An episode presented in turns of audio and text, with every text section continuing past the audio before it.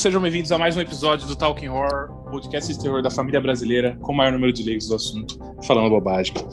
Hoje eu tô aqui com o elenco completo, pela primeira vez, talvez, é, com a nossa nova membra, não sei se membra tá certo, mas Bianca, por favor, se apresente aí pro pessoal. Oi, gente, eu sou a Bianca, já participei de alguns episódios, então vocês devem conhecer minha voz. E é isso. Gui Cortez. Opa, fala aí galera, tô aqui de novo. Vocês já me conhecem, já sou de casa. Manda um zap aí pra mim, tamo junto, beijos. Gui Pérez. Olá a todos, boa noite, boa noite não, boa noite, boa tarde, bom dia, depende de que hora que você está ouvindo isso daqui. É GIMP para os mais íntimos, para quem não é íntimo também, e é isso aí. e Lucas Klaus. Fala galera, Klaus aqui de novo para falar do melhor que o cinema te ofereceu, terror. Boa. E hoje a gente está continuando aí um dos episódios mais amados do nosso podcast, que é o Slasher. Hoje a gente vai meio que continuar uh, o papo que a gente estava tendo no primeiro episódio. Para quem não assistiu o primeiro episódio, procura aí na, no Spotify, no YouTube, uh, vai estar tá lá. E no primeiro episódio a gente definiu, né, nós quatro, a Bia não estava presente, a gente definiu cinco características básicas uh, que um slasher deveria ter, né, no caso. É óbvio que há variações, mas a gente definiu cinco principais. E agora a gente queria pedir para a Bia definir as cinco características dela, e depois disso, cada um vai trazer um filme é, que aparentemente, no primeiro uh, olhar superficial, vamos dizer assim, não é slasher, só que a gente, quando a gente coloca nas características que a gente trouxe no primeiro episódio, eles se encaixam. Eu uh, vou repetir as minhas características, né, para ajudar na discussão, mas quem quiser saber de todo mundo, ouve aí o primeiro episódio. Então, Bia, agora, finalmente, apresente suas cinco características. Então, é, as minhas características são regras que foram definidas basicamente pelo Halloween, né, em 78. E para mim, o que um slasher não pode faltar é, são cinco regras bem básicas, que é, primeiro, tem que ser um grupo de pessoas reunidos num local que tem um certo protagonismo. Tipo, nenhuma cidade ou nenhum ambiente, quando tem um filme slasher, é um ambiente morto. Tipo assim, tem sempre alguma lenda sobre o lugar, ou é um lugar é, conhecido por alguma coisa. É, segundo, para mim tem que ter um vilão que seja uma força da natureza. Não pode ser um vilão humanizado para mim. Eu não gosto de vilões humanizados.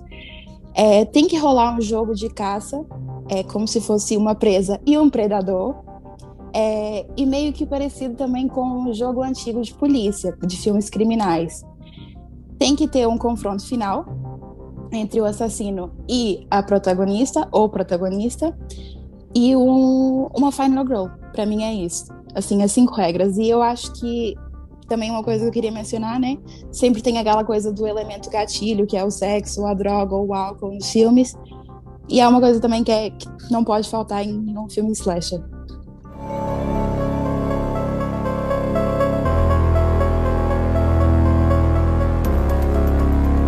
Então eu acho que já dá pra gente seguir, se ninguém quer, quiser falar mais nada aí das características da Bia.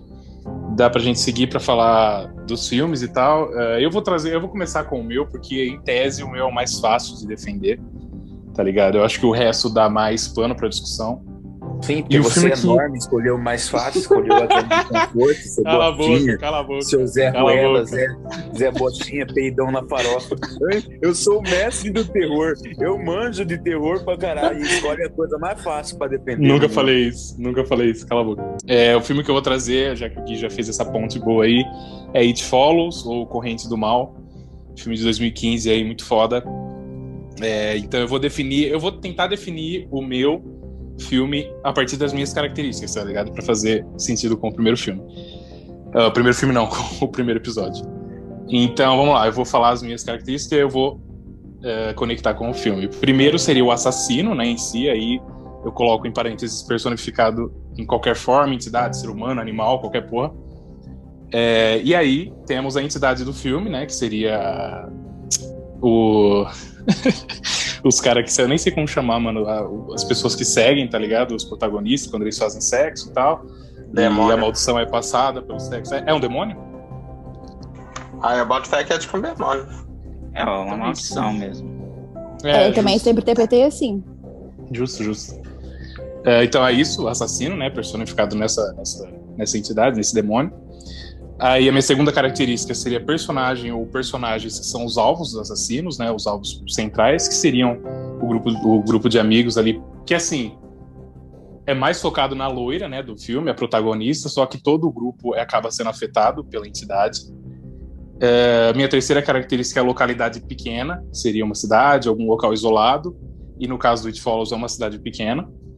É, em quarto, conteúdo sexual, que aí é o centro do filme, né? E a Final Girl, que seria a loira no final, é, que ela sobrevive ali e no final ainda tem a, é, clássico do Slash é tipo a ponte para uma possível sequência, que era óbvio que não ia ter, mas que tem um, uma, uma pessoa seguindo eles dois ali no final, não sei se vocês lembram disso. E aí fica meio no ar, será que ainda tá com ela e tal? É isso. Quero que vocês tentem me refutar ou concordem, vai lá. Eu vou refutar com as suas próprias palavras. Ele nem Diga argumentou. É, hã? Não, eu é. não argumentei. Eu falei, eu vou trazer as minhas cinco características e vou encaixar todas elas no, no filme. Que é isso que eu tenho que fazer. Eu tenho que, tipo, definir minhas cinco características básicas e elas todas se encaixaram no filme, entendeu? Tudo bem. Só que você esqueceu de uma parte que você falou no último episódio sobre os alvos. Diga lá. Que você falou que os personagens tinham que ter alguma relação com o assassino. não falei isso. Você falou... interpretou errado. Você não falou, errado. eu até discordei. Ah, qual, qual foi o que, que Porque, você quis dizer tipo, então? Eu quis dizer que eles têm que ter uma relação no sentido de que o assassino tem que uh, correr atrás, correr, caçar eles por um motivo, entendeu? No caso do It Follows, o motivo é o, a maldição. Então faz sentido também. É que você interpretou como se fosse uma relação literalmente, tipo a Laurie e o Michael Myers. Só que isso. não é isso que eu quis dizer. Tá, tá bom. Mas, mas qual é o. mas, mas, então, mas aí o que, que é o sentido de uma maldição? Não tem, né? Assim, eu não tô.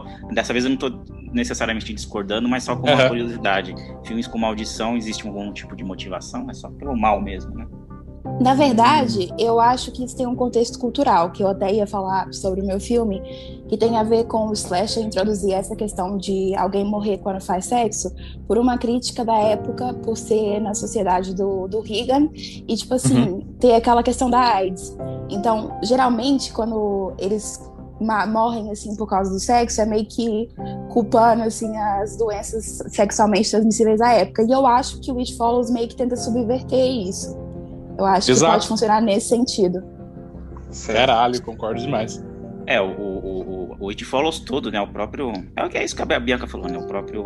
Todo, toda a temática do It Follows é justamente aquele que, que acho que alguns de vocês falaram como regra, mas eu considerei como um, um trophy, né? Uma característica bem comum, que é especificamente essa. essa é, que é especificamente essa da, da sexualidade e punir as pessoas que, que são sexualmente ativas. Aí tem a questão Sim, da, vir, da virgem, né? Eu concordo com o Otávio de, de ser slasher, de se encaixar no gênero slasher, justamente porque é um filme, é o, o Quem Transa Morre live action, entendeu? E Quem Transa Morre é uma das Sim. essências do, do slasher. E o, o diretor, o David Robert Mitchell, fez o Undertaker Silver, Undertaker Silver Lake também. Eu sabia que você estava, velho. Outro eu filme sabia que você estava, essa merda. Filme lixo. Recomendar e falar bem nesse, nesse podcast filme lixo, aqui. Filme lixo ele sabe muito bem trabalhar isso, ele, e eu acho que ele nem, nem disfarça, o filme nem disfarça que ele é um slasher, é uma homenagem ao gênero, e, e, e adota essa política do quem transa morre como o discurso da, da própria narrativa dele. Eu acho que, tipo assim, não é necessariamente um slash, eu acho que é, tipo, uma grande homenagem, spa, o terror dos anos 80 e 70, tem várias coisas ali, tipo, tem homenagem à Hora do Pesadelo, a Halloween, tipo, até essa mas também é um slash ao mesmo tempo, que tem toda essa coisa de viver no subúrbio, é, até a trilha sonora lembra os filmes slasher também. É um filme que, tipo, parece estar nos anos 80, mas você não sabe direito. Mas eu acho Sim. que a coisa mais interessante do filme é que a Bianca falou que ele subverte a parada. Tipo assim, quem transa morre no filme, mas também pra você se salvar, você tem que transar de novo. Sim, então sim. essa parada é bem interessante. Mas eu acho que é mais tipo um, um sobrenatural, homenagem ao slasher, tipo isso. Também não tem eu muitas digo... no filme. Que eu acho que é uma é, coisa verdade. mais importante do slasher. Tem tipo umas duas ou quatro mortes. Justo, eu, eu acho que eu diria que outra coisa importante também que o filme traz é a perseguição em si. Que eu acho que, como a, a Bia falou, não sei se ela quer dizer isso, mas a caça em si, a perseguição do, do assassino com a, a Final Girl ou qualquer personagem, ela é muito, tipo, ela é literalmente enfatizada nesse filme. Porque tem literalmente uma pessoa te seguindo, tá ligado? Sim, então... eu gosto muito porque é uma, é, tipo, uma perseguição que não, não é aquela coisa de ação, sabe? A pessoa tá calmamente andando Sim, atrás de você mano. e fica em pânico com aquilo. Isso dá muita agonia, velho. Porque se fosse rápido, talvez tiraria muito da tensão, tá ligado? Sim, total. Que é sempre uma força que tá ali. Foda. Só, só, só pra concluir que, assim, é porque eu não falo... Eu, eu não considero slasher, né? Apesar, da, apesar de eu achar o mais que se encaixa mais, eu não considero porque eu considero ele um pouco mais psicológico e sobrenatural, igual o Klaus falou. E eu, ele falou de duas ou quatro mortes, mas eu acho que não tem quase nenhuma, porque a primeira do começo não tem muita relação com a história. E aí depois quem que morre? Eu, tem o amigo dela, não é amigo, o é namorado lá. É, isso aí. É vizinho lá. Ah, verdade, o vizinho morre. Tá, é, então já, já, já, já desbanca uma, uma, das coisas que eu achava que não tinha morte em, entre, entre as pessoas que ela conhece, não teria nenhuma morte. Aí não tem por que um cara seguir não ser slasher. Se bem que pode ser uma quebra de regra também.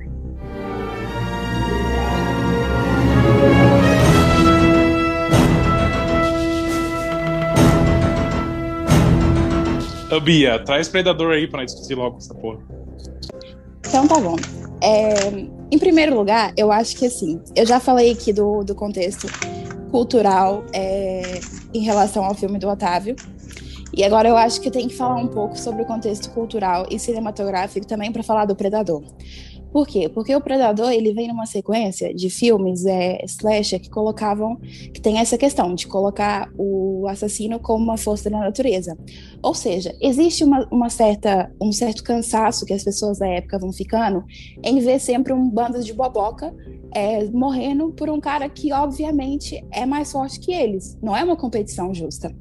Então, é, e depois, além disso, tem uma outra coisa que acontece no campo da ação, que é a aparição do Arnold Schwarzenegger.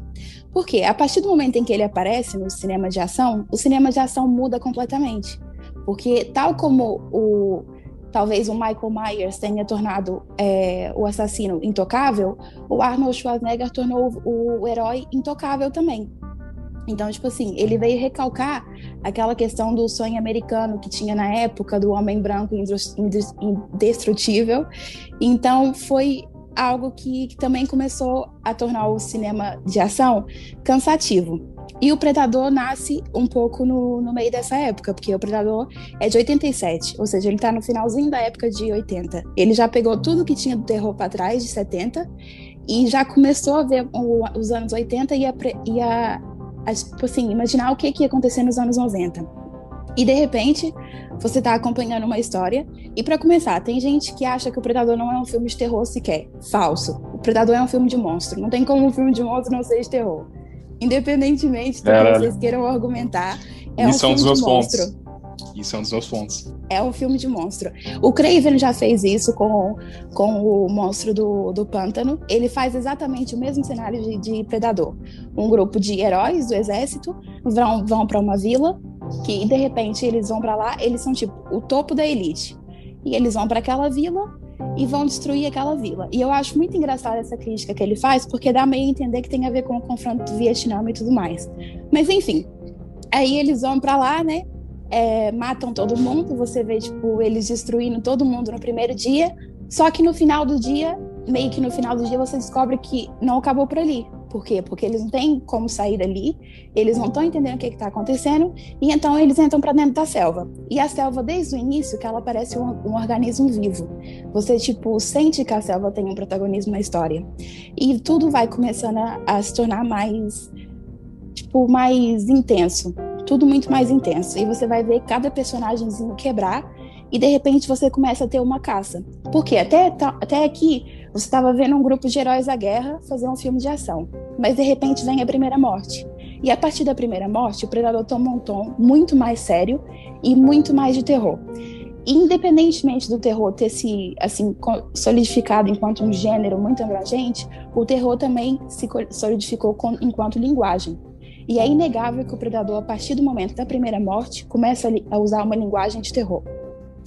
E então, a gente, tipo assim, começa a ver o jogo entre a presa e o predador, e a gente começa a sentir que existe sim um assassino ali que é uma força da natureza. E outra coisa que eu não mencionei é que para mim o slasher tem que ter a perspectiva do assassino. E o predador, você vai sentindo em vários momentos a perspectiva do assassino, mas você não sabe o que, que aquilo é. Você não, não sabe o que está atormentando aquelas pessoas, o que, que faz o Arnold Schwarzenegger tremer tanto.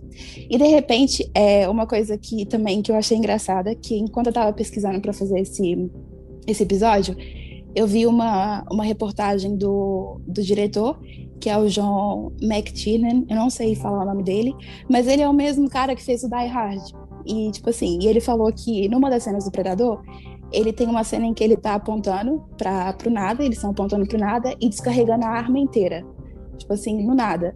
E no final eles param e falam: a gente não acertou em nada.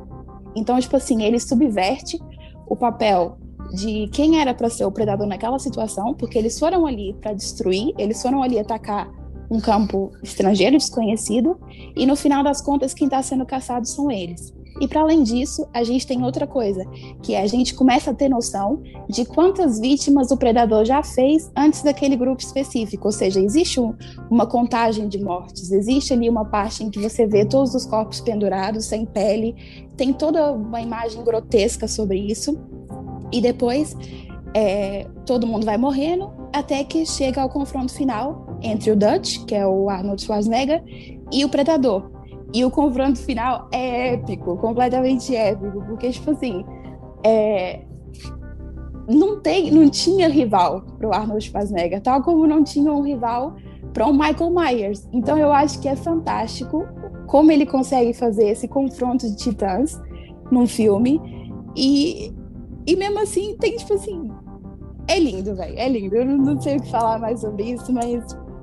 É, eu acho que um ponto que eu, que eu não mencionei também é essa, essa questão do, do ponto de virada. Porque, assim, nem sempre quando a gente vai ver um filme de terror, a gente é impactado desde o início com o filme de terror. O filme de terror pode começar sendo um drama, pode começar sendo uma comédia. Ele não deixa de ser um filme de terror por isso. E o Predador não deixa de ser um slasher só por ele não se assumir como um filme de terror desde o início, porque ele tem todas as, as capacidades, tem todas as características que um slasher tem que ter. Tal como eu mencionei, ele tem um, ele tem um, um ambiente que é quase um organismo vivo, com um grupo de pessoas que estão ali meio que jogadas, tem um vilão que é uma força da natureza, tem um, uma caça óbvia ali no, no filme. O elemento, e isso é outra coisa que eu acho incrível, o elemento do sexo aqui é, é subvertido como se fosse a guerra. No sentido de todo mundo que morre no filme são pessoas que foram ali matar alguém indefeso. Não deixa então... de ter testosterona alta. é, mas no fundo é isso, é todo mundo que morreu no filme foi matar alguém indefeso ali. Você tem a mocinha que ela fica até o final protegida, que é uma menina que, o, que eles pegam da aldeia. Ela é a mocinha em perigo, claro como acho que todo filme de terror também tem uma mocinha em perigo, tem ela. E ela é a única pessoa que, assim, sai sem nenhum dano. Ou seja, porque ela, no caso, seria a virgenzinha do filme de slasher normal. É essa a minha tese. Olha, eu vou começar porque tem alguns pontos aí que, que eu ia trazer no meu, no meu argumento mesmo. Porque, tipo, você foi muito bem, mano. Você foi muito bem defendendo. Eu acho que eu só discordei um pouco nessa parte aí do sexo, tá ligado? É, mas foi uma boa analogia. É, eu diria que a gente discutiu muito disso, né? Quem estiver ouvindo e acompanhou isso, a gente já discutiu muito sobre Predador no grupo e tal. E uma das coisas que mais me trazia, assim, na mente para discordar, que era um slasher, era a idealização, entendeu? Então, na época, como você disse, é, um ano antes teve Die Hard, tá ligado? Então tava muito famoso essa brisa de fazer o filme com o herói americano e tal, de ação, principalmente de floresta, tá ligado?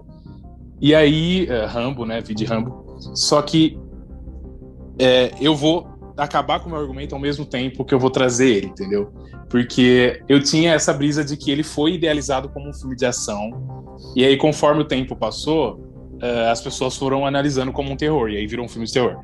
Só que eu fui fazer minhas pesquisas também, né, né para fazer esse episódio, e eu vi uma entrevista tipo de press junkets, tá ligado? Coletiva de imprensa que eles faziam para divulgar os filmes. E eu vi o Schwarzenegger, que era, na época, o Schwarzenegger, ele estava muito sobre como que o filme ia ser, tá ligado? Pra ele participar. É, ele era produtor, então ele tinha uma puta voz, tá ligado? Às vezes mais voz que o diretor. E ele diz, numa dessas press junkets, que ele estava fazendo o primeiro filme de terror dele. E aí, nesse, nesse momento, eu falei, caralho, como que eu vou discordar disso, entendeu? Tipo, porque o próprio Schwarzenegger tá falando que ele tava querendo fazer um filme de terror naquela época. E aí, como que eu vou discordar disso, entendeu? Eu acho que não é uma questão de discordar. Eu acho que, inclusive, uma das pesquisas que eu fiz, eu, li, eu encontrei uma coisa que falava que o Predador foi a junção de gêneros mais geniais que já fizeram na história. Porque realmente é um filme de ação e é um filme de terror. Tal como Alien, uhum. por exemplo, é um sci-fi e não deixa de ser um filme de terror, entendeu? Sim, sim. E, e é isso. Eu acho que quando, quando a gente viu o Predador, talvez a gente não tinha noção do que, que era um filme slasher. Por isso que a gente não consegue talvez lembrar como um filme slasher, mas acho que depois de rever, tendo noção de tudo da história de terror, eu acho que você consegue sim encaixar num, num filme slasher facilmente. facilmente. Uhum. Eu acho que só pra, só pra finalizar, tipo, o que. Por que, que eu concordo que é. Não que eu concordo que é. Eu discordo que é um slasher, mas eu concordo que é um filme de terror. Eu concordo que é um filme de terror. Porque, tipo, você mesmo disse, mas ele é um filme de monstro. E que nos Estados Unidos e tal é creature movie, certo? Que seria Alien também, Olhos Famintos, são tipo filmes de criatura mesmo. E eu coloco num subgênero separado do slasher, entendeu? Tipo, na minha definição. Eu não coloco o creature movie junto com o slasher. Eu coloco o creature movie como creature movie. Então eu diria que é um filme de terror, com certeza, só que é um creature movie. Eu não colocaria no slasher, eu colocaria na mesma, na mesma leva de Tubarão, na mesma leva de Alien, Olhos Famintos. Mas Tubarão é, é slasher? Eu não acho, eu acho que são creature movies, entendeu? Olha, Otávio, no último episódio você falou que era slasher, tubarão. Então, eu já, eu já, não, eu já mudei, porque eu tô, eu, tô, eu tô analisando, entendeu? Eu tô analisando os subgêneros. E eu acho que se encaixa mais no creature movie, mano, do que, tipo. Na não real, sei, eu, eu, acho, acho que o, o, tubarão encaixa porque o tubarão é animal. E eu falei no começo que animal podia ser a personificação do assassino. Eu acho que o creature tem que ser o, o, o animal criado, vamos dizer assim. O, a criatura criada, sci-fi. Entendi. Seria o Alien, seria o Olhos Famintos, de novo, seria o próprio Predador. Enfim, é isso. Eu concordo que é um filme de terror, mas eu não coloco na categoria de slash. É, assim, eu. eu... Você, quer, você, você ia falar alguma coisa, Bia? Não, não, pode falar. É, assim, eu, eu, nunca tive essa dúvida de que, de Predador era um filme de terror, inclusive do que você falou de ser um filme de criatura. Para mim, ele é bastante parecido com o Alien, e justamente isso que vocês falaram. Assim como o Alien é terror com sci-fi, esse é um terror com ação. Eu nunca tive essa dúvida nem nada. Para mim, a questão do Predador é justamente no dentro do slasher, que ele é um filme de terror. Para mim, ele sempre foi mesmo. É, assim, eu não considero ele slasher porque eu, aí já é uma coisa muito minha, eu é, como eu vou dizer? Eu vejo slasher como uma coisa muito 100% no terror. Então, como ele tem uma pegada muito, talvez até maior que o terror, muito de ação, por isso que eu não considero. Mas, por exemplo, se, se, se em algum momento as pessoas começarem a considerar alguns filmes de, de ação ou de outros gêneros como um slasher, esse com certeza é o que mais se encaixaria. Mas é justamente por essa questão da, da ação que me que me deixa em dúvida. Mas assim, todas as outras características, tudo que a Bia falou, eu concordo, ele, ele se encaixaria perfeitamente. É, inclusive, uma das, uma das regras que eu falei é justamente ter um grupo de pessoas que se conhecem e que morrem entre si, porque senão seria um. Quando morrem estranhos, vira, vira aquele é, thriller policial tal, que são só vítimas que você não sabe nem quem é.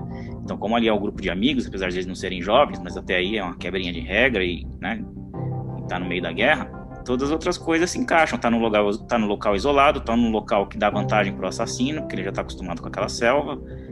É, só me, sim, só a única coisa que, que, me incomoda mesmo é a questão dele ser mais ação, assim como It Follows também, ele é mais um terror psicológico do que slasher, eu não encaixo ele por isso. Eu acho que esses dois filmes têm todas as características e só me incomoda essa coisa deles serem algo mais do que slasher. Vocês estão limitando o gênero slasher. Isso. Total. Mas, Total. Eu tô, mas eu tô limitando no gênero, não em características. Não, eu acho, eu acho um filme bem slasher. Não diria, tipo assim, claro que se um dia alguém me perguntasse qual é o seu filme slasher favorito da vida, eu não citaria Predador, mas se eu acho que é um filme slasher, não. é, porque tem as características. Eu, eu também não citaria Alien, que, é, que eu acho muito mais terror e também tem características de slasher, mas eu não citaria Alien como slasher. Acho que tá na.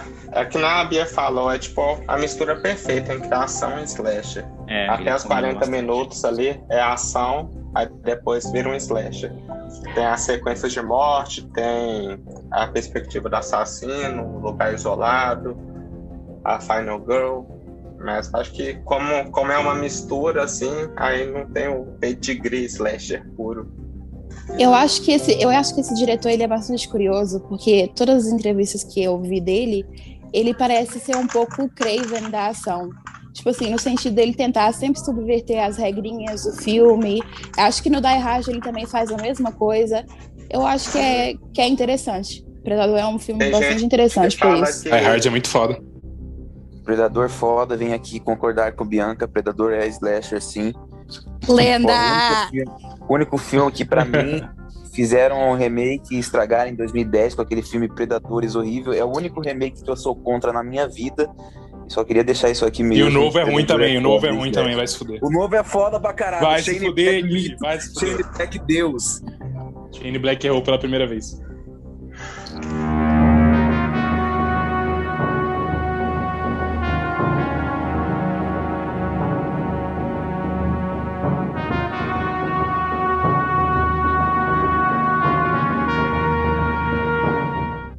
Queria pegar então o gancho que a Bia citou o Arnold Schwarzenegger para trazer meu filme. Então, Terminator, o verdadeiro slasher sci-fi.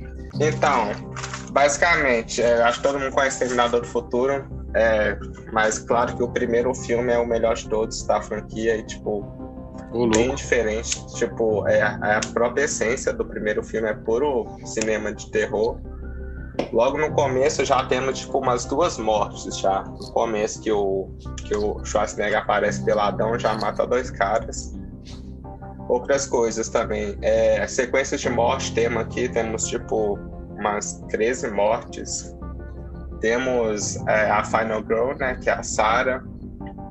E também na época que o, que o James Cameron tava pensando no filme, pá, ele teve um pesadelo com um robô saindo do fogo assim. Aí ele resolveu fazer um filme de horror. Aí queriam até o O.J. Simpsons para fazer o Terminator, nada a ver. Aí, aí acabou escolhendo o Caralho, imagine. Sim. Ia ser. Eu acho que, tipo assim, eles acreditaram que o O.J. tinha. Ele já tinha sido inocentado? Não, acho que foi antes, antes da época, acho. É, não Pode sei quando rolou a treta dele. E outra coisa que eu acho muito importante faz desse filme slasher é a, a figura do assassino imparável, né? Quase como uhum. uma força, tipo, que nem o próprio Michael Myers até. Tava até lendo uma comparação de Halloween com Terminator, tipo, comparando o Myers com o Terminator, aí, tipo, o Loomis é tipo o Kyle Reese, que é tipo aquela pessoa que tá lá, o trabalho dela é parar, né, a, a criatura ali, a força, e a Sarah é tipo uma Laurie, basicamente, Sim. parar. E também porque o, o próprio James Cameron, na época, ele inspirou, tipo assim, pegou inspiração em Halloween, porque era um filme de terror low budget, né, de pouco dinheiro, que tá fazendo sucesso, né, tipo assim, o, o Exterminador do Futuro, o cara fez na marra também, né. Então acho que todos, todos esses fatores assim, acho que só contribuem para o Terminator ser o é, slasher sci-fi é, mais real que existe aí. E a Sarah é uma Final Girl muito boa também. Pra caralho. Sim, eu vou falar. Acho que ela até, até melhor que a Ripley, na real, porque o papel da Ripley meio que, tipo, qualquer um podia estar tá fazendo, né? Tipo, ela não tem tanta, tanta bagagem. Tipo assim, falam que a Ripley podia ter tipo, ser tipo um cara interpretando, porque não tem tanta coisa que dá essa característica para ela, sabe?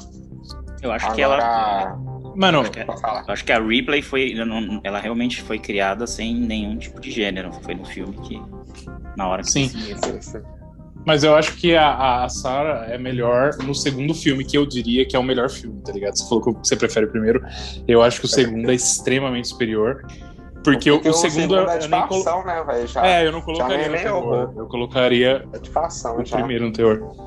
É então, tipo. Alien 1 e o Alien 2. Sim, sim, total. Eu não vou discordar de nada que você disse, porque eu também considero pra caralho. Eu discordo. Uh, aliás. Eu, é... também. Eu também. Eu ô louco, mano. Pra caralho. Ô louco, ô louco. Pra, vocês pra começar. Mano, eu... só uma história, rapidão, rapidão, Bia.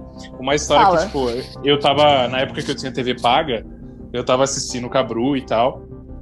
Aí eu lembro que eu coloquei, tava passando o Terminator e tava no fim, que é naquela sequência que eles estão lá naquele bagulho de prensa lá. E aí só tá a máquina correndo atrás deles dois, não sei se vocês lembram. E, e, mano, aquela cena é completamente tensa, tá ligado? E eu coloquei com a Bru e a Bru falou: Nossa, isso aqui parece um filme de terror mesmo. Tipo, porque na época nós achava que era um filme de ação completamente. E Mas aí a Bru falou: Nossa, parece dois? um filme de terror. Num, isso, num. Num, não lembro dessa cena. Ah. Que ele, ele tá correndo atrás do. Eles estão lá naquela bagulho de prensa lá, e, e aí o. É quando tá só o esqueleto, aí. Ah, tá, tá. Isso, isso. É tipo um stop motion, parece. É, sim, sim. E é uma cena mó tensa, mano. E eu lembro que quando eu tava assistindo, eu falei, caralho, isso aqui é realmente uma cena de terror, mano. Então, não tem como eu discordar, velho. Acho que o Terminator é um puta slash, mas eu queria que vocês aí, vamos ver qual é o argumento contra você, de vocês. Eu, assim, eu, sinceramente, eu nunca vi o Terminator como um filme de terror. Nunca.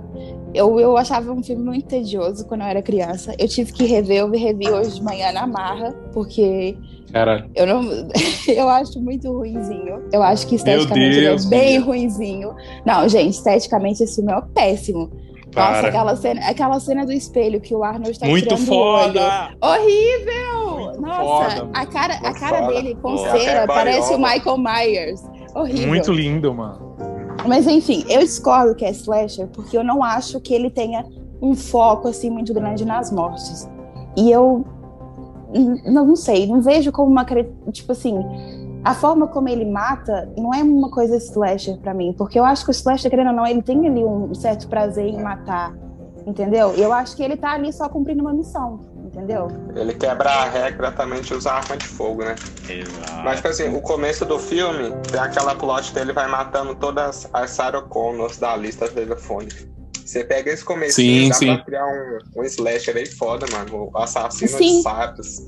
E Terrifier também quebra a regra, hein? Da arma de fogo, vou querer, quero deixar claro aqui.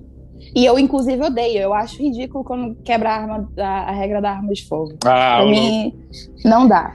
Mas, Exceto mas com é Terrifier, porque é um meta slasher. Quem quiser saber por que é meta slasher, Cala a boca. episódio. Mama, mama, Pérez. Eu, eu, concordo um pouco com a Bianca, tirando essa burrice dela falar que o filme é ruim e chato. Eu, adoro o Predador, eu adoro o Predador, eu adoro o Exterminador, mas eu também nunca vi nenhum traço de terror nele. Sempre considerei como um, um nem, nem muita ação assim. Ele, ele é um thriller mesmo com sci-fi. É, o dia é ação, ação mesmo a partir do 2, mas aqui também pode considerar um pouco. E assim, é, ele quebra tanta regra que, que ele quebrou todas as regras e acabou não se encaixando, pelo, pelo menos para mim. Porque, Sim. porque ele, então, justo, ele não tem, justo, justo. ele não, ele não tem arma branca, ele é só, quer dizer, só não, porque eu não, eu, eu confesso que faz tempo que eu vi o filme, eu não sei se ele só usa arma ou se ele às vezes na mão ali ele mata alguém. Mas enfim, ele tem a arma, é, todo mundo que morre, todo mundo não, mas as principais ali que morrem são saraconas que não se conhecem, não tem relação com nada, que é o que eu falei agora há pouco, Hum. vira mais um vira mais um thriller policial, porque são vítimas que não, tem, não fazem parte da história, assim, fazem parte só porque tem o nome da protagonista, mas você não sente falta delas, assim, não é um personagem que foi integrado na história. Interessante. É, essa coisa, de, não sei se foi a Bianca ou o Otávio que falou, que o assassino só tá cumprindo uma missão, ele não tem nenhum outro tipo de motivação. É, então, en- enfim, eu, eu não acho que ele se encaixou em muitas. Ok, ele é um assassino que tá ali matando todo mundo, todo mundo que veio pela frente, não, mas todo mundo que ele tem ali, ali a missão dele. Mas pra mim ele foge pelo menos das minhas regras, que foi justamente o que eu coloquei. E outra também importante, não tem a situação de isolamento, não tem local de isolamento, é no meio da cidade ali, ele vai batendo nas portas. Assim, ele fugiu, de, ele fugiu de praticamente todas as minhas regras, exceto da Final Girl, né? Que é a Sarah Connor. Que aí eu vou concordar e discordar, e discordar do Otávio, que ok, a Sarah Connor no segundo filme é imbatível, mas é justamente no primeiro filme que ela se forma ali, porque ela é inocentezinha, igual a, a Ripley, né? Ela é toda inocente e ela se formou Uhum. ali. Justamente no, no primeiro, ela é, ela é a Final Girl ideal. No segundo filme, ela não é uma Final Girl, porque ela já tá toda ali sim, é brabo.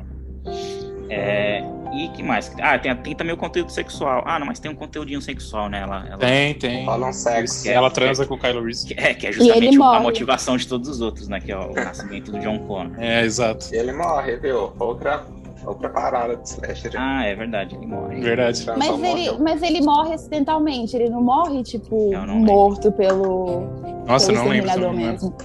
Não, ele meio que toma um tiro, aí depois na hora da fábrica ele vai e cai pro lado e morre. É isso. Mas é, pra primeiro não se encaixa, mas assim, é um, é uma puta de um filme, um dos melhores sci-fis com um thriller que existe aí.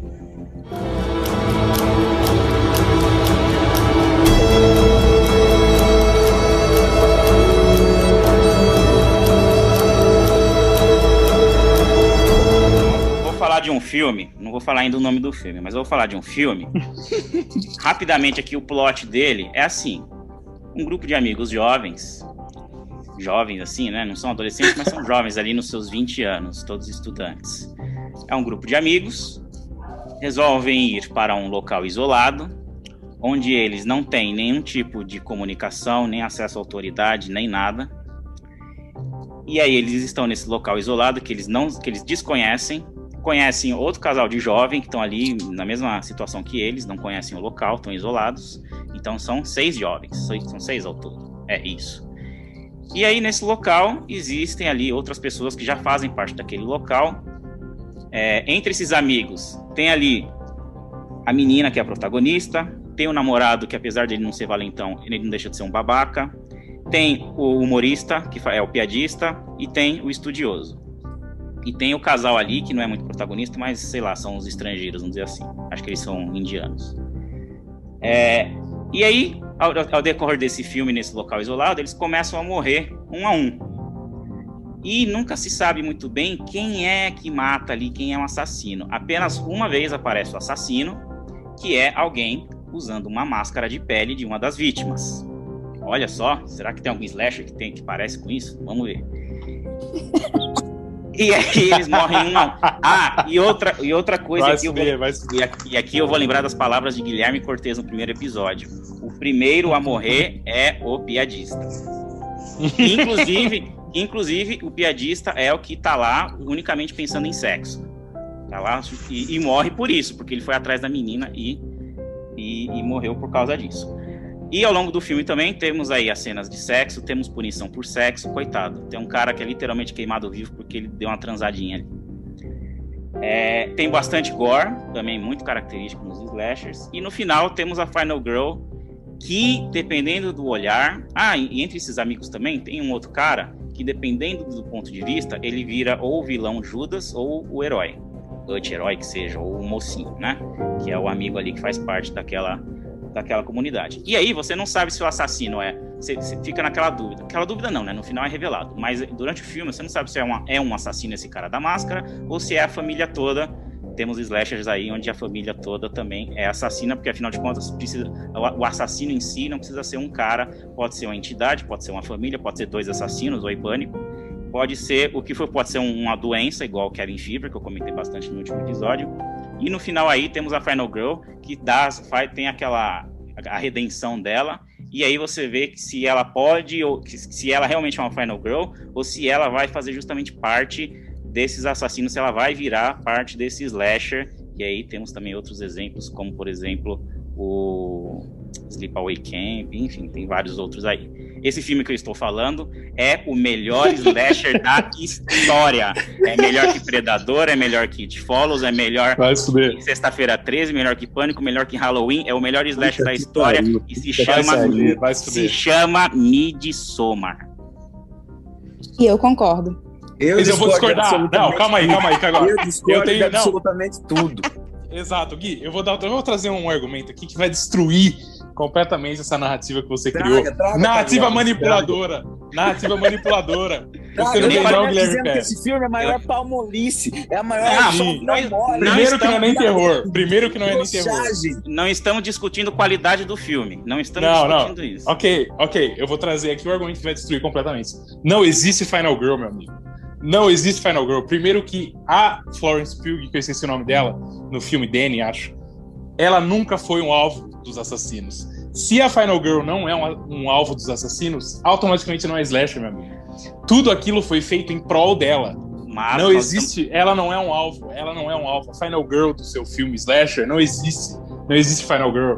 Era ela tudo é um pra alvo, sim. empoderar é. a garota principal. Mas você só descobre isso no final. A gente tá vendo o ponto de vista dela e depois no final é que tem esse plot twist. Mas faz parte do filme. Que inclusive eu me antecipei, que foi justamente ela não, não, não seria um alvo porque ela vai se transformar nesse slasher. Não, mas aí você tá supondo. Aí a gente não pode. Não, não pode. Não, aí você já tá indo fora do filme, meu. A questão é que não existe Final Girl. Não existe Final Girl. Se ela é um alvo e aí ela sobrevive ali no final, ok, justo, Final Girl. Só que em nenhum momento ela tava em risco de vida, mano. Em nenhum momento. Mas, mas ela se sentiu em risco de vida. Ela passa o filme inteirinho em risco de vida, se sentiu. Ela estava com ansiedade por causa do relacionamento abusivo, ok?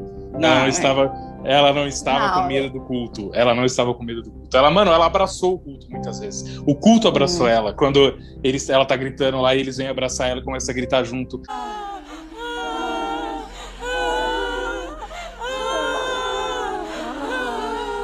Aquilo é literalmente acolhimento, meu amigo. O culto assassino ali... tá acolhendo a Final Girl.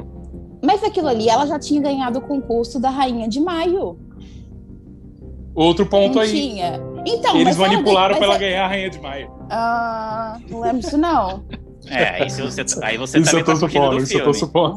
Então. Todos os pontos do Slash, toda a forçação de, de negócio, de, de, todo a, a, a o que se diz slasher nesse filme, o, o Ari Aster, ele joga lá e tem medo de usar. Ele não usa. Por quê? Porque ele é broxo o suficiente pra ter essa porra no filme e querer ficar de, de, de, de, de criancice, de não, não, não fazer, não concretizar a porra, de ai, olha minha fotografia. Mas aí, mas aí você tá, traumatiz, você tá traumatizado com a qualidade do filme. Não, aí, aí se você acha o filme ruim, ok. Mas agora estamos falando se é slasher ou não. Não é. Não é slasher. É. Inclusive, ah, não é, mano, não é, perdão, não é eu, nem um Inclusive, pouco, eu anotei aqui as coisas que o Gui Cortez falou no último episódio, porque ele. não, porque ele... não, mas não é, mas não é por... Não, mas não é nem porque ele odeia o filme nem nada, é porque no último episódio ele foi o que, como ele, ele tinha falado por último, ele acabou apresentando coisas que a gente não tinha falado. E ele falou, inclusive, da que, a, que uma característica que a gente não tinha comentado era a burrice dos personagens. Agora você me disse, se, se o humorista ali não morreu por burrice, se o outro cara lá, o estudioso, foi mexer onde não queria lá no livro, se não foi por burrice. Ele estava estudando. estudando é literalmente motivo de inteligência. Proibiram ele de ir lá no lugar, ele foi lá à toa, lá junto. Inclusive tinha o. Mas, cara. Namorado, o namorado, então, coitado, o cara já tava totalmente alucinado e toda vez que eu oferecia um chazinho pra ele, ele ia lá e tomava. Porra. Que Pérez, outra coisa que acaba com seus argumentos, outra coisa. O personagem mais rato da história do universo se chama Pelé. O, o Midsommar, Ari Aster odeia o Brasil e queria fazer isso, queria colocar Pelé como vilão de toda a história para destruir a imagem do Brasil pro Mas o Pelé, o Pelé é o vilão do Brasil, né? Vai se fuder, vai se fuder. Inclusive, foi o Guilherme Cortez também que falou que o local do, do Slasher, ele tem que ser um local favorável pro assassino que é o que eu comentei também no, no Predador. Pérez. E aqui em Midsommar também, porque né, é onde mora toda a família ali e tem um background do assassino, não tem nem como discordar disso. Eu vou refutar mais uma vez, porque Sei uma lá. coisa que a Bia trouxe, que a Bia trouxe que eu gostei muito, não tem foco nas mortes. As mortes são sempre mostradas depois que acontece. As únicas mortes que acontecem, tipo, visualmente, é a dos velhotes, tá ligado? Depois é tudo, mostra o cara enterrado lá, depois mostra o cara com a asa é. lá.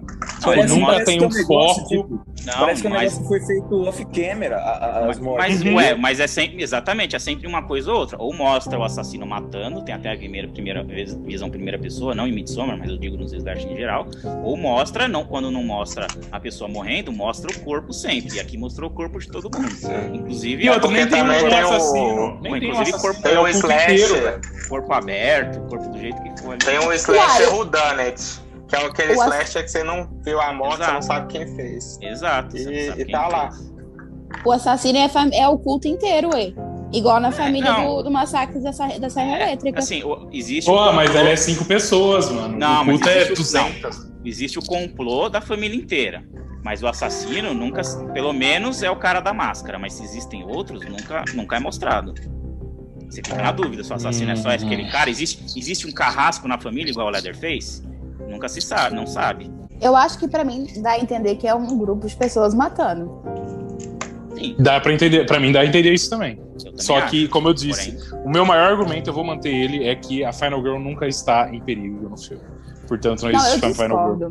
Sim, eu acho que o argumento do Otávio vale. Concordo, craque. Mas eu tem aqui o Sleepaway Camp. Sleepaway Camp, por acaso a Final Girl tá em perigo? A Final Girl é que tá matando todo mundo. Desculpa spoiler aqui, mas eu estou nervoso. Não, não, não, não, não. Peraí, mas peraí. Aí faz parte. Não, não. Aí faz parte do plot twist, meu amigo. Ué, aí faz e... parte dos plot twists. Então, Midsommar Mas também. do Não existe a Final Girl também.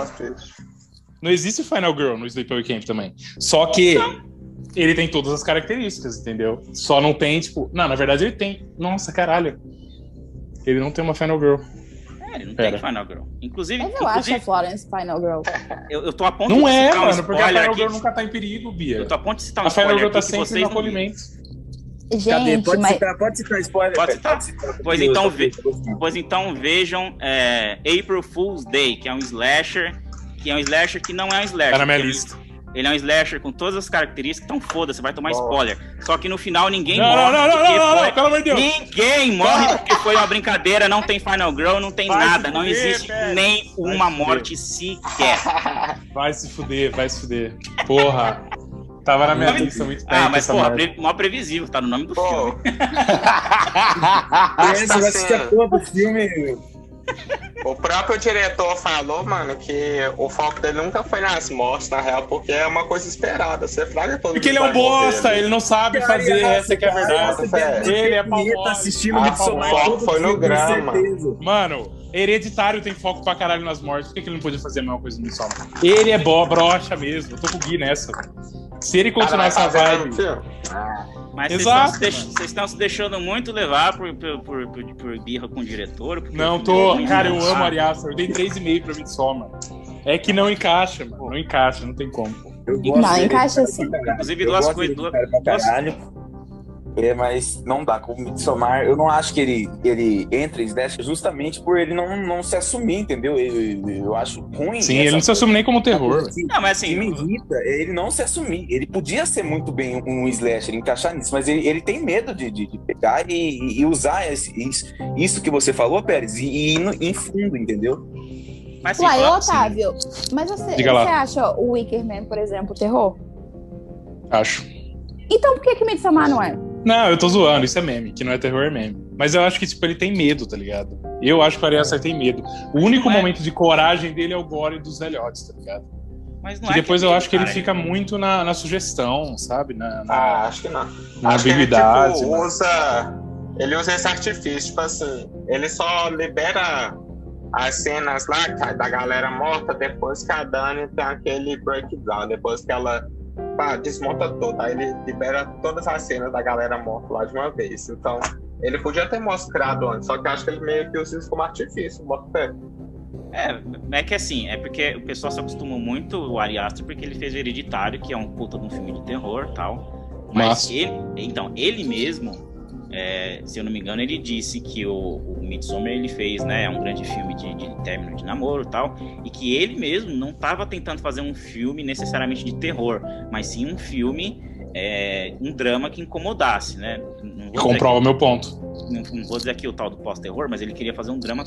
Tanto é que ele disse que o próximo filme dele, ele quer se desvirtuar mais do terror. O próximo filme dele, pelo que eu entendi na entrevista, não vai ser de terror, vai ser um mais um, um é, uma comédia, ele falou. É, Puta que parece morte então, assim, horrível, uma comédia ele realmente, fez, ele realmente fez Midsommar tentando se desvincular um pouco do terror, mas ele botou ali... Ele nunca fez nenhuma comédia, não sei. Aliás, se a gente se considera aquele curta dele estranhão comédia, eu não sei claro que é, é, uma, são tão doentes. É uma, vamos é fuder, vamos fuder, vai se fuder, vai se fuder. É uma, uma comédia. Mano, cara, eu fiquei bom. chocado assistindo aquela porra, velho. Vocês estão rindo, mano. Pelo amor de eu Deus. Eu nem dormi assistindo aquela merda, velho. Pelo amor de Deus. Bagulho de abuso. Tá bagulho é de abuso. Olha, olha o tema daquele curta, como é que aquilo não pode ser uma comédia? Vai se fuder, Império, você é insensível. Comédia é igual, negra. Eu é igual esse... essa, é uma comédia negra. Inclusive, é esse... não é, mano, não é, não é, não é. Ótimo, igual esse, esse, filme novo da, da, da, Netflix com a garota exemplar, o pessoal não tá gostando porque a mulher é uma filha da puta e não é comédia. Cara, o negócio é uma puta uma comédia, uma dark comedy, começa pelo menos, e depois vira um thriller. O pessoal tá falando não, porque ela é muito filha da puta, que não sei o que lá, todo mundo é filha da puta. Ué, cara, você tem que aceitar o filme como uma comédia, se você levar o filme a sério. Exatamente, exatamente. Imagina esses caras assistindo o filme do Orb O único erro desse filme na Netflix é que eles tentaram empacar figura de Gay Power e a mulher é só insuportável mesmo o filme inteiro. É. Não, mas eu acho que eles nem queriam, não sei. Eles copiam a Gone Girl, eles copiam a Gone Girl. Sim, eles é. tentaram ir nessa onda de. de, de... É. Mas não dá, é, não dá pra defender. Vision. Enfim, e outra coisa. Assim, outra coisa que eu ia falar que assim, falando sério agora, é, eu, é, eu não considero. Eu não considero nem, nem Midsommar, nem nenhum filme aqui, Slash, realmente. a gente tá aqui fazendo a brincadeira de se pois encaixar. Pois fala no seu pontos. cu, porque Predador é. Não, eu, eu tô dizendo. It Follows é. Eu não considero. Vai.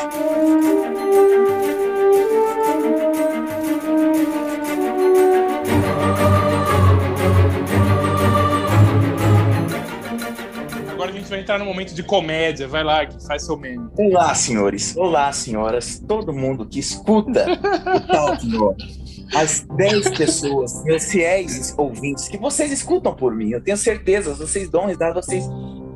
Eu sou carismático com vocês. Meu Deus do céu. Não, você seria o primeiro a morrer no Slash. o filme mais slasher dessa lista. A Fantástica Fábrica de Chocolate Remake dirigido pelo gênio, mestre, Deus, uma lenda do cinema, um cara que nunca errou. E, e em Sim, todos os anos certeza. de atividade ele não fez um filme ruim ainda. E o nome dele é Tim Burton. Burton, eu te amo. E por quê? Porque a Fantástica Fábrica de Chocolate é um slasher. Primeiro, temos um vilão. Vilão não, o protagonista do filme, né? Que é o Willy Wonka o clássico vilão de slasher. Fala que esse Willy Wonka não é marcante pra caralho. O cara é um maluco, psicopata de cartola, totalmente branco, é, com um monte de trejeitos e que simplesmente escolhe umas crianças aleatórias para ir na sua fábrica e vai fazendo um, eliminação um a um, entendeu? Eu já digo aqui que não é eliminação de morte, porque a gente está falando aqui de um slasher kids, slasher junior. Tô abrindo aqui a categoria. Tem o WhatsApp Júnior e agora tem Slasher Júnior. Meu Deus do céu, cara. E certo. é muito legal você ver que ele vai eliminando um a um. Assim como o Slasher, é, as mortes têm criatividade. É um jogo, é melhor que Jogos Mortais. É, a Fantástica Fábrica de Chocolate é, é mais inventivo que Jogos Mortais em questões de armadilha, em questão de morte. E, e, e, saiu ali na mesma época, entendeu? A Fantástica Fábrica de Chocolate, assim como os Jogos Mortais, é um um slasher kids de torture porn para as crianças sádicas que gostam de ver crianças chatas morrendo, entendeu? Morrendo não, né? Porque no final mostra que ninguém, ninguém morreu e todo mundo saiu vivo e bem da, da fábrica. Ou seja, não é slasher, porque não tem morte. Não é slasher. Slasher Júnior, como eu falei. Chora, slasher... Eu vou e... complementar. Ah, diga. Termina e aí. também temos o nosso, a nossa Final Girl, que na verdade é um final, final garoto lá, que é o Charlie, que é a criança mais humilde, simpática do mundo. Você quer representação melhor. Mas se, se todos viveram, como é que ele é o Final? Da inocência. Exatamente, Klaus, é exatamente. É justamente isso que eu tô falando aqui, que isso é um slasher júnior, entendeu? Não, não, tem mortes aqui, a gente tá brincando de café com leite aqui, é futebol, entendeu? É, tô jogando com controle desligado. E ele é exatamente a representação do, da, das Final Girls do, dos slashers dos anos 80, que ele é pura inocência, humildade, ele vem de baixo, entendeu? É por isso que eu acho Fantástica Fábrica de Chocolate um proto slasher muito bom. E ficou traumatizado e virou Norman Bates depois na série. É, exatamente. É, então, complementando um o argumento, complementando o argumento do Guilherme Cortez, que ele acabou de criar um subgênero do Slasher Júnior, o Fábrica de Chocolate foi de 2005 quando existiam locadoras. Se você vai no McDonald's e pede lá o seu McLanche Feliz e você pede o seu McLanche Kids, a pessoa ia na locadora e pedia um Slasher Kids. Exatamente. Isso que o Guilherme falou. Slasher Kids. Exatamente. Eu falando, Mas... Slasher é um novo subgênero. E eu vou achar mame, filmes que encaixa no Slasher Junior e vou trazer, vou fazer uma lista e vou postar lá no Instagram do Talking Over. Sigam é, e eu vou postar lá Slasher Juniors os melhores slasher júniors. Vou postar. Tem, tem vários. Inclusive, inclusive, tem um, só que ele não é, só que ele não é infantil, mas é com crianças, que é Como Pode Matar um Ninho. É espanhol, que é um bacurauzinho de criança. É bacural. Muito foda esse filme. É, é muito bacural, né? Como se pode matar um ninho. É ótimo. Tô ligado, tô ligado. Mas eu, bom, vou aproveitar que eu tô falando, eu não tenho muito o que dizer, faz tempo que eu vi o Fábrica de Chocolate. É, eu não sei nem como, eu não sei nem como contra-argumentar, porque é, exatamente, eu vou, eu vou me é, Porque como é que eu vou me contra-argumentar? Ele tá falando que é um Slasher Kids, assim, não tem como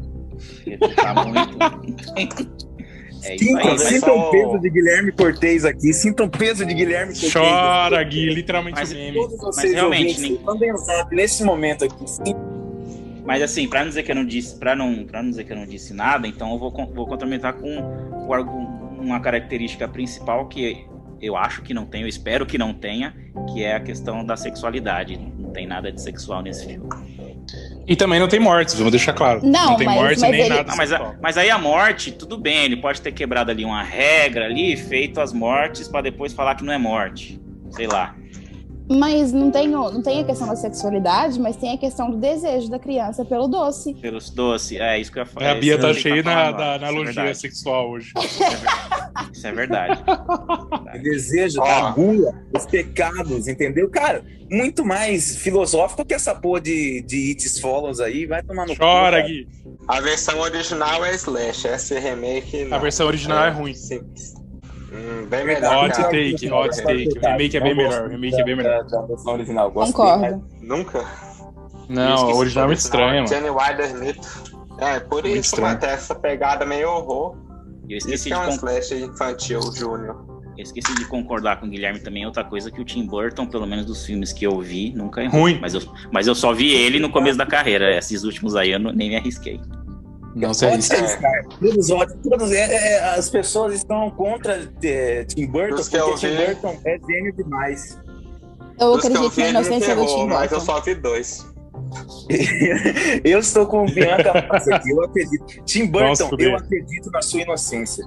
Eu acredito também. O Tim Burton é, é fantástico, maravilhoso, perfeito.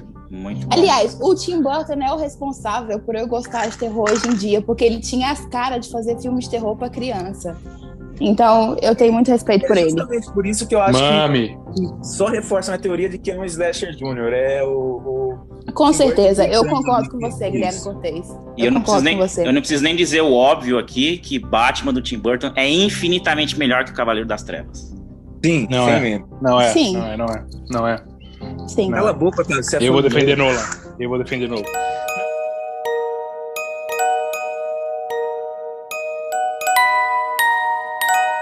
Não, mas vamos, vamos partir para a parte final, que agora a gente tem um novo, novo quadro aqui. A gente vai ler alguns comentários dos posts que a gente fez sobre o tema do podcast no Cinema Shit Post, que é o nosso grupo. Se vocês não, não estão, vai estar no link aí da descrição do YouTube, sei lá onde vai estar essa porra. Procura, mano. Chama nós aí que eu, eu mando o link para vocês. Uh, o primeiro comentário, eu vou pegar a ponto do, do Fábrica de Chocolate. O primeiro comentário do nosso querido Jonatas Iwata. Fábrica de Nossa. Chocolate é o que mais abraça o perfil moralista do gênero, se ignorar que todos estão vivos no final. Apesar de It Follows, de It Follows ter todo o subtexto de, de despudoração adolescente, não Meu sei se fica muito claro. Esse é Não sei se fica muito claro se a entidade tem rancor deles ou se é só o sentido de vida perseguir todo mundo. Willy Wonka tem raiva de todos os trejeitos de uma geração. Isso aí. Algum perfeito, comentário? Perfeito. vai suder, eu acho. Jonatas e Mota, eu te amo. Vai suder, vai suder. Com certeza, eu concordo. Eu te amo, Jonatas Ah, mamem, mamem. O Jonatas Iwata, é, é, sigam ele no Leatherbox. É só review É, é só genial, genial, genial. Eu e Jonatas Vata, aqui, ó, vou falar aqui nesse podcast, vou usar, vou usar o tempo aqui que eu tenho para me defender. Eu e Jonatas Vata somos vítimas de bullying por nossas notas no Chora, Gui, chora. Tiram prints mentirosos, canalhas de nossas notas e postam no grupo, postam e falam: Nossa, olha, qual é o filme da vez que Jonathan Zivata e Gui Cortez vão defender? Isso aí, ó, essa covardia que fazem com a gente nesse, nesse grupo.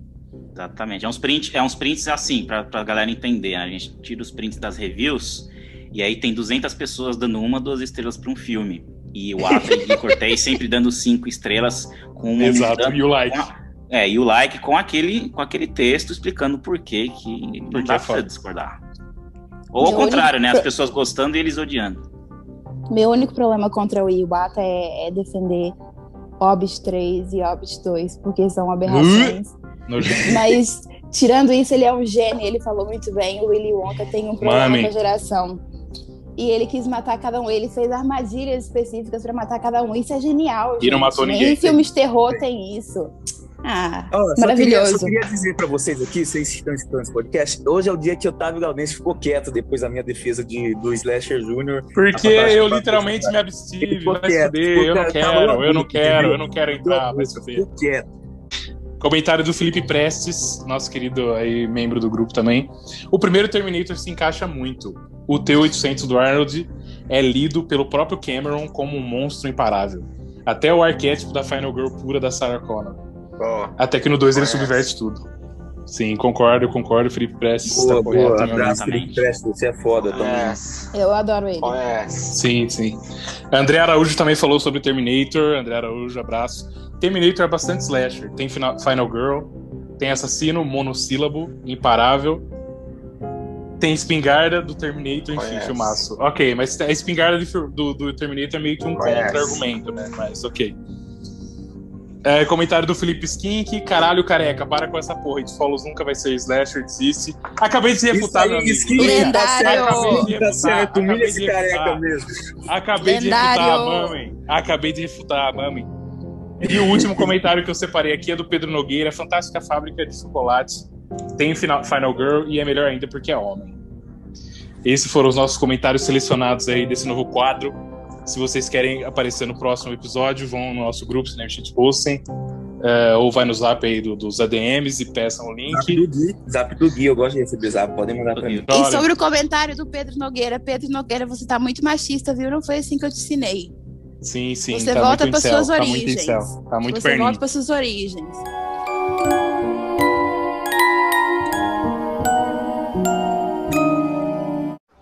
Então vamos seguir para a parte final agora. Todo mundo se despede aí, molecada. Eu vou seguir a ordem aqui que eu apresentei. Bia, se despeça, por favor. Vai recomendar, é um filme? filme hoje ou não? É, sim, sim. Despede e, e, indica o filme. Já é parte da tradição, cara. Não preciso falar, seus arrombados. Tá bom. É... Então, gente, boa noite. Muito obrigada por ter ouvido até aqui. Quero mandar um beijo especial para o Lucas Vasconcelos, que foi a primeira pessoa que me consultou com o Predador C Slasher. E saudades também, porque ele foi o primeiro apresentador. É... Nossa, total.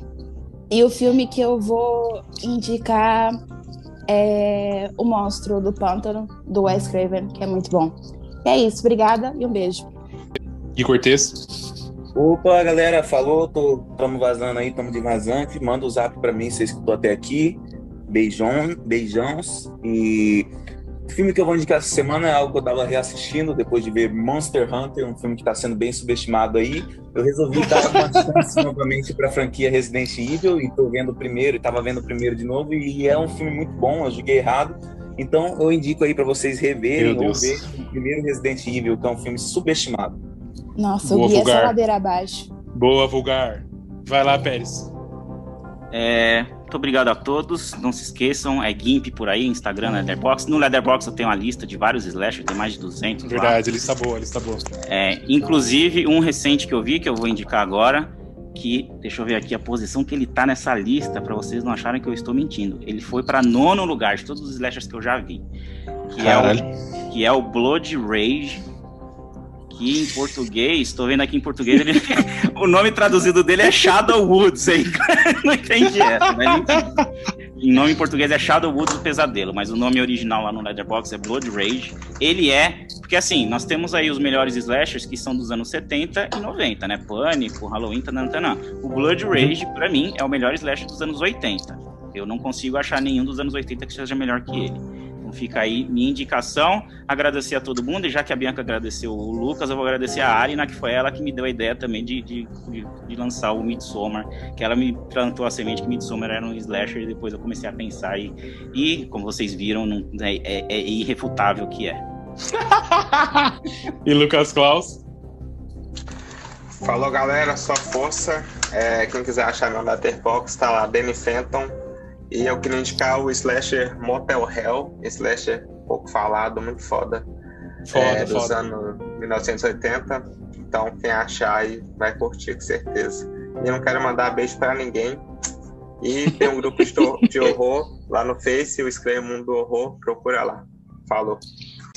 Eu vou indicar um filme recente também, que é um slasher muito foda, que o Pérez é um burro babaca que deu uma estrela Pool Party Massacre. Sabia. Que é um filme muito foda, vai esconder essa porra aí, molecada. Pool Party Massacre.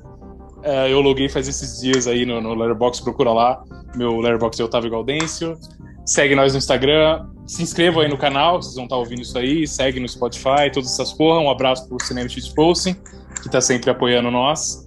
Muito obrigado por ouvir até aqui, vocês são guerreiros. E até o próximo episódio. Tamo junto, molecada. E assistam Conexão Macabra, que é Slash.